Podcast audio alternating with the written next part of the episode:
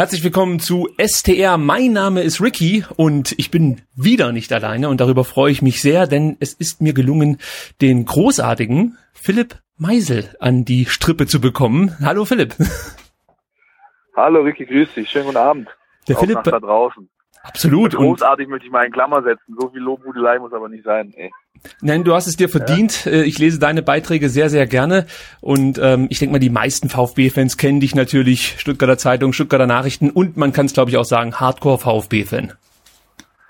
Ja, das ist ähm, mir ist tatsächlich in die Wiege gelegt worden. Ist natürlich auch ähm, nicht so schlecht, wenn man mit dem Verein, den man begleitet und dessen ja, Alltag, deine Arbeit bestimmt ein bisschen was anfangen kann. Und was auch nicht. Schon, ja, ich kann, habe ein großes Herz für den Club, das ist richtig. Und was auch nicht unerwähnt bleiben soll, ist natürlich dein Podcast, den du regelmäßig machst. Podcast, gleich die Frage, wann geht's da endlich weiter? Wir hoffen, äh, dass wir direkt nach dem Trainingslager äh, noch eine erste Folge produzieren können. Das heißt also, vor dem Rostock-Spiel, vor dem Pokalspiel, vor dem ersten Pflichtspiel sind eigentlich zwei Folgen geplant und ähm, die erste dann in der Woche so irgendwo 8., 9., 10. August soll die, soll die erscheinen. Wir haben uns auch wieder ein bisschen was vorgenommen. Ähm, ja, haben weiterhin die Antenne 1 mit an Bord, die uns da gut unterstützen, die ganze Produktion übernehmen. Wird spannend. Ich hoffe, es klappt. Also ihr kennt den Podcast wahrscheinlich, wenn nicht, er ist euch wirklich wärmstens ans Herz gelegt. Podcast ist für mich ähm, ja Pflicht, Lektüre kann man ja nicht sagen, aber Hörgenuss, so möchte ich es mal ausdrücken. So, jetzt äh, kommen wir mal zu dem, was ähm, eigentlich der Grund meines Anrufs ist, und zwar natürlich so ein bisschen das Trainingslager äh, in, in Grassau und der heutige Test gegen Eibar, sagt man glaube ich Eibar. Ähm, und ähm, ich würde mal sagen, der erste, ja, die erste, man, ich, ja. ja die erste Standortbestimmung, muss man, glaube ich, jetzt dann im Nachhinein sagen, denn die Gegner zuvor waren natürlich jetzt nicht ganz so ernst zu nehmen. Ähm, aber das heute war, glaube ich, schon ein guter Prüfstein. Was sind so deine ersten Eindrücke vom Trainingslager und natürlich auch heute vom Spiel? Also ich fange mal mit dem Spiel an, weil das eigentlich noch am nächsten liegt zu dem Zeitpunkt, wo wir uns jetzt gerade unterhalten. Das ist tatsächlich so, das hat die Mannschaft so wahrgenommen, auch der Trainer. Die waren heute ganz anders drauf wie die, wie die anderen Testspiele. Das war ein Gegner, der aber auch die entsprechende Anforderung quasi an dich gestellt hat. Das war also richtig griffig, bissig. Die waren auch mal ein bisschen, wie sagt man, nickelig oder eklig. Ja, also gab es mal so hinterm Rücken, gab es mal kurz eine mit und solche Sachen. Also das war einfach ein, ein Erstligist mit einer entsprechenden Herangehensweise an den Sport und das hat natürlich Auswirkungen gehabt. Das heißt, die Truppe hat entsprechend gespielt, auch der Trainer, der bisher in den Testspielen sich das mehr oder minder gemütlich draußen angeschaut hat auf der Bank, der stand eigentlich 90 Minuten, hat viel eingegriffen, viel dirigiert und da hat man schon gemerkt, ja, äh, jetzt geht's so langsam aber auch an die, an die, an die Stammplätze. Das heißt, die Jungs, die auf dem Platz standen, die heute die meisten Minuten bekommen haben, die können sich ganz gute Chancen ausrechnen. Morgen wird so eher der zweite Anzug, glaube ich, spielen gegen Waschaksche hier. Ähm, ja, ganz grundsätzlich, die Truppe ist sehr gut drauf, hat sehr, sehr gut gearbeitet im Sommer auch. Man sieht, dass die, die Basics absolut stimmen, das heißt die körperliche Verfassung. Da hat der Taifun Korkut sehr profitiert auch von äh, der Arbeit von Hannes Wolf und Migo Moreira, die im Winter einfach da einen großen Fokus drauf gelegt haben auf ähm, die körperliche Verfassung. Und da hat der VfB in der Rückrunde gezeigt, sei es Laufleistung, sei es Zweikampfwerte. Man hat einfach gemerkt und gesehen, dass die Truppe in einem richtig guten Zustand ist. Und das ist jetzt auch schon wieder der Fall. Du hast ja gerade schon angesprochen, ähm, dass die Spieler, die jetzt zu Beginn oder in der Startelf standen, sich dann doch Hoffnungen machen können, vielleicht dann das erste Bundesligaspiel in der Startelf bestreiten zu dürfen. Da gibt es zwei Personalien, die ich interessant fand. Zum einen, dass Andy Beck gespielt hat statt Pablo Maffeo. Ich kann mir aber auch vorstellen, dass Beck einfach mehr Spielzeit bekommen sollte, nachdem er ja durch die Verletzung noch nicht allzu viele Spiele, ich glaube noch gar keins über 90 äh, Minuten bestreiten konnte bislang. Und ja was mich auch noch inter oder interessiert, wie du das siehst, die Davi spielte in der ersten Halbzeit nicht so richtig auf der auf, auf, auf der 10, also so kam es mir zumindest vor, sondern eher so ein bisschen als hängende Spitze. In der zweiten Halbzeit hat man das dann noch mal ein bisschen abgeändert, die Davi mehr auf rechts gezogen und dafür dann Donis ins ja als klassischen Stürmer gebracht. Habe ich das im Fernsehen falsch verfolgt oder war das äh, ein Taktikspielchen von Taifun Korkut, das ich da richtig beobachtet habe? Naja, sie haben halt, sie haben ähm, Anpassungen vorgenommen, auch basierend auf dem, was Aiba eben gebracht hat. Und da war eben eine Maßnahme, die Davi ein bisschen zu verschieben. Dass er ganz grundsätzlich so hängend spielt, war nicht das erste Mal. Das war auch in anderen Testspielen schon zu sehen. dass er, ähm, ja, falsche Neun, wie immer man das nennen möchte, also einfach ja. ein, hängenden, ein hängender Stürmer agiert. Und bei Beck Maffeo ist es so, Beck hat heute seinen ersten richtigen Härtetest absolviert. Sandhausen war schon mal so ein leichter Schnupperer. Ähm, aber heute war es dann, ja, war es ein richtiger Härtetest für ihn, auch wie der Körper jetzt reagiert nach so einer langen Pause. Und grundsätzlich zum Duell zwischen den beiden äh, Spielern, wenn bei Maffeo in den nächsten zehn Tagen nicht noch irgendwie eine Explosion passiert, dann glaube ich nicht, dass der eine Rolle spielen wird zum Bundesliga-Starten oder zum oh. Das wird viele überraschen, denn äh, Maffeo gilt ja so als der Königstransfer bislang. Äh, hat er dich noch nicht überzeugen können in seinen Testauftritten bislang? Nein, das gilt auch für, für Sosa. Also bei beiden Spielern merkst du deutlich, dass sie mit der Intensität, Intensität nicht ganz so klarkommen, mit dem Tempo, vor allem bei Sosa ist es auffällig. Der hat also wirklich zu, der muss, der muss sich umschauen. Das wird, glaube ich, noch länger dauern. Bei Maffeo ist es einfach so, dass er, ja, ich habe manchmal hat man auch das Gefühl, er macht so, er agiert so ein bisschen mit angezogener Handbremse. Andere, andererseits ähm, weiß halt Korkut ganz genau, was er, was er an Back hat. Und das, äh, dass er das halt immer abrufen kann, das ist, für jeden Trainer ist das wichtig, wenn du weißt, wenn ich den bringe, bekomme ich das dafür. Und ähm, sollte der sich jetzt nicht noch verletzen, beziehungsweise Maffeo nicht echt noch einen Sprung machen, dann glaube ich, dass das Duell vorerst mal entschieden ist. Oh, das ja, ist unabhängig davon, ob der, ob der Kerl 10 Millionen gekostet hat und dann natürlich in entsprechenden in der Außenwahrnehmung, ja, das ist nicht Transfer und hier und da ist der Ablösesumme, die der Verein je bezahlt hat.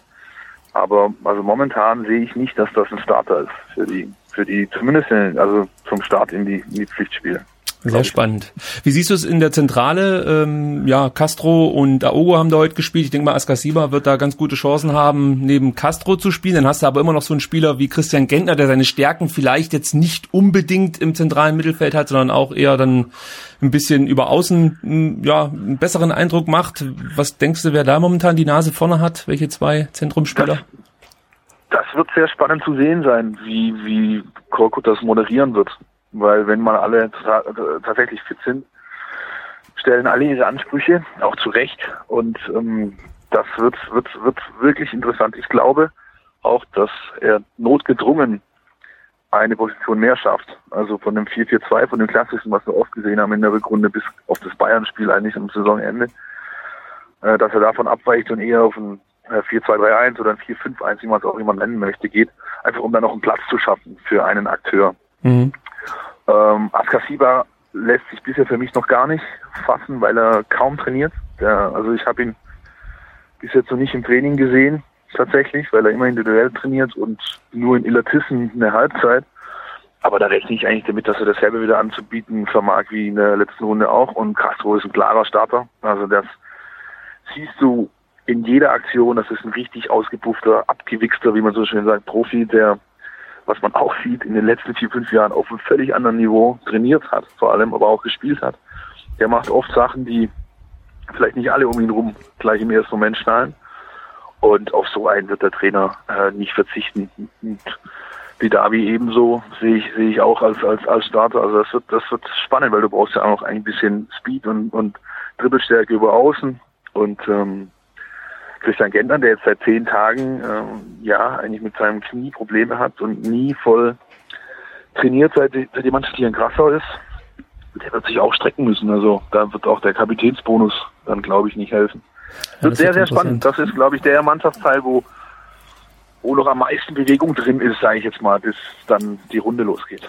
Ja, sehe ich auch so. Also das wird auf jeden Fall eine interessante, ähm, ja, ich denke mal, erst die ersten paar Wochen werden sehr interessant sein, wen Koko da auswählt, wer dann letzten Endes spielt und ähm, ob sich dann die Leute, die dann vielleicht hinten dran stehen, vorerst auch mit dieser Rolle, äh, ja, anfreunden ja, können. So möchte ich es mal sagen. Das ist tatsächlich, das ist ein großer Unterschied zu, zu dem Jahr zuvor dass jetzt eben durch die Kaderstruktur, die herrscht und durch die Neuzugänge, die da sind, durch die Doppelbesetzung auf quasi jeder Position, ist nochmal eine ganz andere Art von ähm, ja, Konkurrenzkampf auch einfach da. Erstens mal gehen die Trainingsleistungen automatisch nach oben, weil jeder jeden Tag, jede Woche um seinen Platz fighten muss. Das sieht man auch hier. Im Training, da ist richtig Feuer drin, richtig Bewegung. Da gibt keiner irgendwie einen Zentimeter her. Das, ähm, ja, das äh, wird tatsächlich die Mannschaft insgesamt auf ein neues Level heben, weil einfach unter der Woche auch die die Leistungen automatisch nach oben gehen, wenn jeder Gas gibt, weil jeder seinen Platz möchte, wenn jeder seine Minuten möchte. Eine Frage noch kurz zum Spiel, dann lasse ich dich auch gleich ziehen. Ich weiß, du hast jetzt nicht allzu viel Zeit, aber es ist so spannend, mit dir darüber zu reden, weil du halt ziemlich nah dran bist. Deswegen finde ich das großartig, dass ich dich ja gerade an der Strippe habe. Nochmal danke dafür. Ähm, und zwar, was mir auch im Spiel aufgefallen ist, auch dem Kommentator ist das aufgefallen, der sich sonst nicht mit allzu großem Fachwissen hier ähm, na, Namen machen konnte. Er hat den VfB mal mit dem BVB verwechselt und es gab auch ein paar ja. äh, Spielervertauschungen, aber sei es drum. Und zwar äh, ging es um die Abschläge von von Ron-Robert Zieler. Da ist mir aufgefallen, dass, dass das ein adäquates Mittel war, um vorne Gonzales immer wieder gut in Szene zu bringen, auch die anderen Mitspieler. Lag das jetzt daran, dass der Platz vielleicht ein bisschen kürzer war oder ist das was, was man mit Ron-Robert Zieler ähm, stärker trainiert, so die Spieleröffnung, dass er da noch ein bisschen mehr mit äh, äh einbezogen wird? Na, das war hauptsächlich, also mit meiner Meinung nach, heute war das hauptsächlich, ähm, also ich, ich gehe grundsätzlich davon aus, dass man weiterhin versucht, hinten raus zu spielen, wie es eigentlich oft gezeigt wurde. Und das ist auch Zielers äh, Stil eigentlich, ja. Mhm. Heute war das aber deswegen ein, ein sehr probates Mittel, weil Aiba äh, relativ intensiv gepresst hat, oft auch sehr hoch gestanden ist und zudem in der Innenverteidigung, Innenverteidigung nicht unbedingt äh, bis auf den Kapitän hinten den Vierer hatten sie weder die Größe für Kopfballduelle noch äh, unbedingt die Schnelligkeiten. Deswegen war es halt ein probates Mittel, um schnell einen Angriff nach vorne tragen zu können. Hat mir insgesamt aber, muss ich ganz ehrlich sagen, das war auch bei Alba so, die haben auch viel mit langen Bällen operiert, ist, also hat mir jetzt nicht so sehr gefallen. Ja, weil ja. ich glaube, dass der VfB Stuttgart eine Mannschaft hat, die durchaus in der Lage ist, den Gegner am Boden so zu bespielen, dass man entsprechend Angriffe vortragen kann. Ähm, hat dann auch ganz das Beispiel 1 zu 0 war eigentlich war ein Paradebeispiel. Ja, da kam äh, wurde schön aufgebaut, dann kam eine, wurde eine Pressinglinie überspielt auf, auf äh, Gonzales, der lässt klatschen, Insua bedient dann Tommy, der dann die Einzelaktion macht. Also das war schon eher, oder das ist eher der Stil, den ich vom Verein erwarte. War heute, glaube ich, eher die Ausnahme. Auch der Platz, ja, der hatte Mindestmaße. Also immerhin spielt Heimstetten, glaube ich, in der Regionalliga Bayern. Die müssen auch einen, einen normalen Platz von der Größe, von den Maßen her anbieten. War eher eine Ausnahme, glaube ich. Gut. Glaube ich, wie gesagt, nicht, nicht, nicht weiß ich. Dann abschließend noch, gibt es noch irgendwas, was du zum Trainingslager gerne mal äußern willst? Gibt es da neue Erkenntnisse, die man hier in diesem Podcast teilen sollte? Na, nicht wirklich. Also es ist bis jetzt äh, Business as usual. Mhm. Was mir, was mir sehr positiv auffällt, sind die Fans. Die sind deutlich zahlreicher als in den letzten Jahren. Mag natürlich auch daran liegen, Baden-Württemberg Ferienstart jetzt dann das Wochenende zum Auftakt. Kommt natürlich vielen entgegen, die sagen, komm, ich fahre hier mal kurz für zwei Tage runter. Aber das tut der Mannschaft richtig gut, das tut der ganzen Atmosphäre richtig gut. Da möchte ich echt ein Lob aussprechen. Das finde ich klasse, weil wenn ich hier ein paar Kilometer weiter gehe nach Rotach-Egern an Tegernsee, wo, wo mit Borussia Mönchengladbach beispielsweise seit 15 Jahren hier Trainingslager macht im Sommer, da sind 1500, 2000 Gladbacher mit dabei. Und ich fand es immer ein bisschen schade, dass der VfB so wenig Begleitung hat im Trainingslager von seinen Anhängern. Das ist diesmal deutlich anders, zumindest bis jetzt noch mal gucken, wie es Montag, Dienstag, Dienstag wird, wenn eben ja manche vielleicht auch wieder arbeiten müssen, aber das, das ist wirklich positiv aufgefallen. Super. Allerletzte Frage, wirklich. die wichtigste wahrscheinlich für viele VfB-Fans, aber die ist wirklich nochmal wichtig. Gibt's was Neues ja. zur per Personalie Benjamin Pavard? Ich meine, wenn's doch einer wissen muss, dann doch du. Gibt's irgendwelche neuen Erkenntnisse? Wechselt er nach Paris? Wechselt ja. er überhaupt in dieser Transferperiode oder wechselt er 2019 also, nach München? Also, der Fußballromantiker in mir sagt, der Junge wird noch ein Jahr hier spielen die Zeichen sind andere. Die ähm, gehen schon eher in die Richtung, dass, dass da noch ein Wechsel angestrebt wird, auch ähm, weil der Verein ganz gut auch ohne ihn auskommt. Ne? Mhm. Was, was ein Thema, also rein, rein sportlich natürlich hat er unglaublich Qualität, kann weiterhelfen, das ist nicht das Ding. Aber du hast, ähm, du hast ein Jahr dann permanent die Diskussion im Haus. Das musst du jeden, jedes Mal, wenn irgendwo eine Kamera angeht, ein Mikrofon an ist, musst du das moderieren, musst darüber, ständig drüber reden, weil dich jeder zeigt. Und ich glaube, dieses Thema will der VfB absolut vermeiden. Und deswegen kann ich mir nur zwei Dinge vorstellen. Das erste ist tatsächlich, dass er diesen Sommer noch geht für eine deutlich höhere Summe als die 35 Millionen, für die er nächstes Jahr gehen kann. Oder aber ähm, es wird ein klares, äh, klares Agreement geschlossen mit Spieler, mit dem, mit dem neuen Verein, der wechselt in der sechsten Saison für die 35 Millionen, aber es wird jetzt schon kommuniziert. Beispiel, ähm, na, wie heißt der gute Mann? Der Hoffenheimer Trainer, Nagelsmann, ja. Mhm. Nagelsmann, Dankeschön, der, ja. der zu Leipzig geht nächste Saison. Ja, das ist da so in diesem, in diesem Stile ein solches Modell ist auch noch vorstellbar. Ich persönlich glaube nicht, dass äh, sich dann was ändert, auch wenn der Fußballromantiker in mir es gerne hätte, wenn der Junge noch ein Jahr hier kickt, weil er hat einen klaren Kopf, er hat die entsprechenden äh, Familie hinter sich, er hat einen guten Background und die haben bisher eigentlich so entschieden, dass man sagt, der, das macht, man macht das langsam, Step by Step.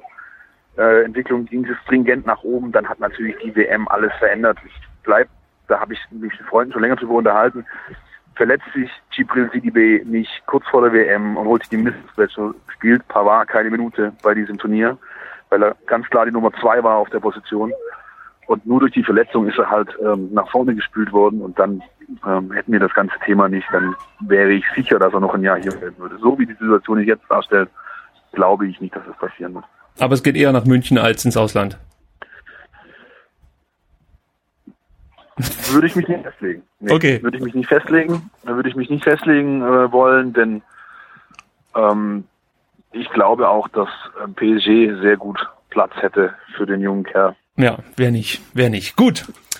Philipp, ja. ich danke dir, dass du dir Zeit genommen hast, jetzt doch ein bisschen mehr, als wir vorher vereinbart haben, aber ich sag's nochmal, es ist einfach wahnsinnig interessant, dir zuzuhören. Ihr solltet euch überlegen, Podcast ab besten täglich zu machen, gerade wenn Trainingslager angesetzt ist. Nee, wirklich, es ist halt einfach ja. wahnsinnig interessant, euch dann dazu zu hören. Ich gucke mir auch eure Videos ja. an auf dem YouTube-Kanal der Stuttgarter Nachrichten, Stuttgarter Zeitung.